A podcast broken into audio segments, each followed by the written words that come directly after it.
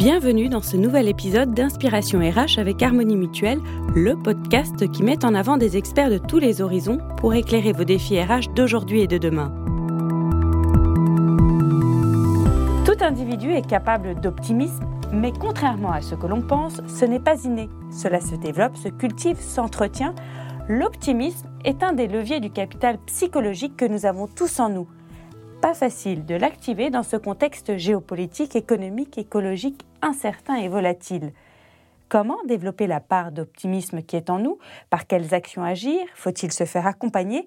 Et quels sont les bienfaits de l'optimisme au travail? On en parle avec mon invitée Sophie Cotrascol, psychologue, clinicienne et consultante en santé au travail et directrice au sein du cabinet Empreinte Humaine du pôle UCARE, pôle dédié au développement des compétences psychosociales individuelles.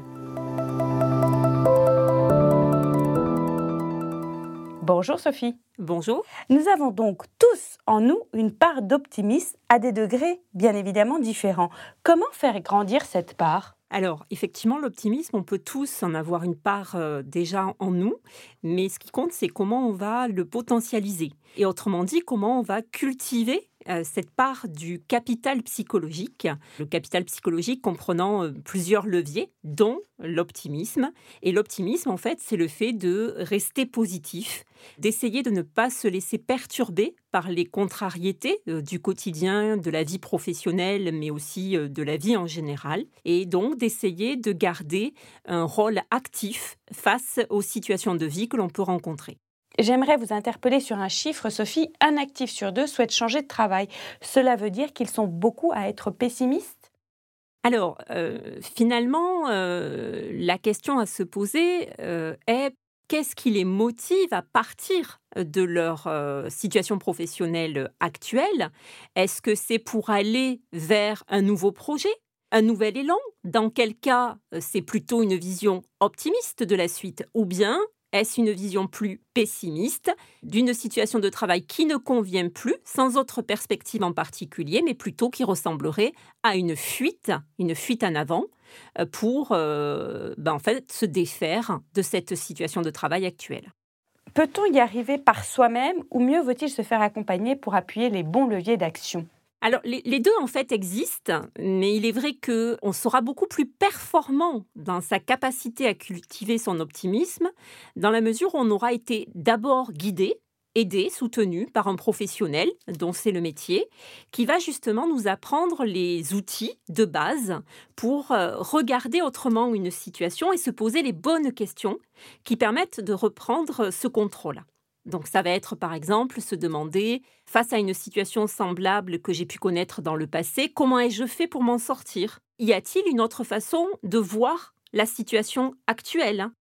Est-ce que je peux faire quelque chose euh, à un certain endroit euh, si je déplace le curseur? L'optimisme passe aussi par son environnement social. Il n'y a pas que soi dans l'histoire. Porter son attention aussi à celle des autres est important. Comment y parvenir? Alors oui, effectivement, pour euh, développer cet optimisme, il y a, vous l'avez compris, une part de travail sur soi, mais il y a aussi être capable de s'appuyer sur son environnement, et en particulier son environnement social. Et l'environnement social, il est pluriel. Et on va avoir plusieurs profils de personnes qui peuvent être plus ou moins aidantes. Évidemment, il y a des personnes sur lesquelles on va essayer d'éviter de s'appuyer ou d'être dans la répétition de sa manière de se comporter. Je pense notamment à celui qui a tendance à toujours se plaindre. C'est celui qui va raconter ses malheurs, pour qui euh, rien ne va jamais, qui est sceptique. Bah, celui-ci, on va peut-être le laisser un petit peu plus euh, de côté, ou ne pas euh, le considérer comme un modèle à suivre. Il y a celui aussi qui est par exemple dans l'interrogation, mais l'interrogation permanente, c'est-à-dire qu'il va tout remettre en question et tout le temps, eh bien celui-ci, il va plutôt voler de l'énergie plus qu'il ne va être étayant pour développer l'optimisme. Il y a aussi celui qui est plutôt indifférent. Euh, il se sent concerné par rien, euh, il n'est pas participatif, euh, il a plutôt tendance à être inhibé. Là aussi, celui-ci ne sera pas particulièrement soutenant pour développer l'optimisme. Et puis, il y a les personnalités plus solaires, plutôt ouvertes, plutôt positifs, qui sont en recherche active de solutions euh, face à tout problème, eh bien, on peut considérer que ces profils de personnalité ont déjà en elles une part forte d'optimisme et les regarder tel un modèle pour apprendre aussi de ces personnes va nécessairement nous mettre sur le chemin de l'optimisme renforcé. On va parler maintenant des bénéfices de l'optimisme. L'optimisme, c'est un gage de motivation. On est plus performant aussi quand on est optimiste. On est plus créatif. Comment réinjecter de l'optimisme dans ce contexte actuel qui est quand même bien particulier, euh, Sophie? Oui, alors en fait, euh, il va s'agir de réussir à casser ces fameuses croyances et ces pensées négatives qui sont plutôt automatiques pour s'efforcer de euh, réfléchir par soi-même et de choisir comment on veut agir. Il faut savoir qu'une pensée automatique se déploie en un quart de seconde, là où une pensée volontaire que l'on peut contrôler elle, va prendre 5 secondes. Donc on est d'accord, c'est un petit peu plus. Et à la fois, c'est pas grand-chose. Donc, autrement dit, plus on s'exerce à reprendre le, le contrôle sur ce que l'on pense, plus finalement, ça deviendra naturel que d'être optimiste face à un problème. Et donc, être optimiste face à un problème, c'est ne pas rester figé face au problème, mais c'est retrouver de la marge d'action et donc des solutions. Quelle est concrètement une pensée volontaire et une pensée automatique, Sophie La pensée automatique, c'est une euh, pensée qui vient spontanément, sans que l'on puisse la modeler. Finalement, c'est la croyance. Par exemple, euh, je rencontre un problème au travail et je me dis, je n'ai pas de chance, de toute façon, c'est toujours comme ça, c'est toujours pour moi. J'ai face à cette pensée aucun contrôle.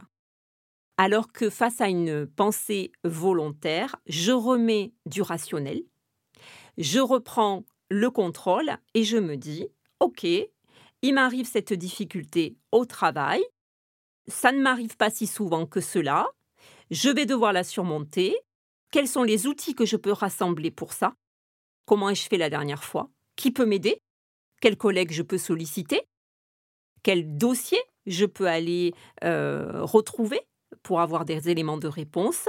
Euh, et donc petit à petit, finalement, je construis mon plan d'action et je fais intervenir ce que l'on appelle une pensée volontaire, autrement dit une pensée contrôlée ou rationnelle. Merci Sophie. Développer et cultiver la part d'optimisme de ses collaborateurs est un des enjeux de protection et de valorisation du potentiel humain de votre entreprise, un potentiel humain pour lequel Harmonie Mutuelle s'engage à vos côtés. À très bientôt pour une nouvelle inspiration RH.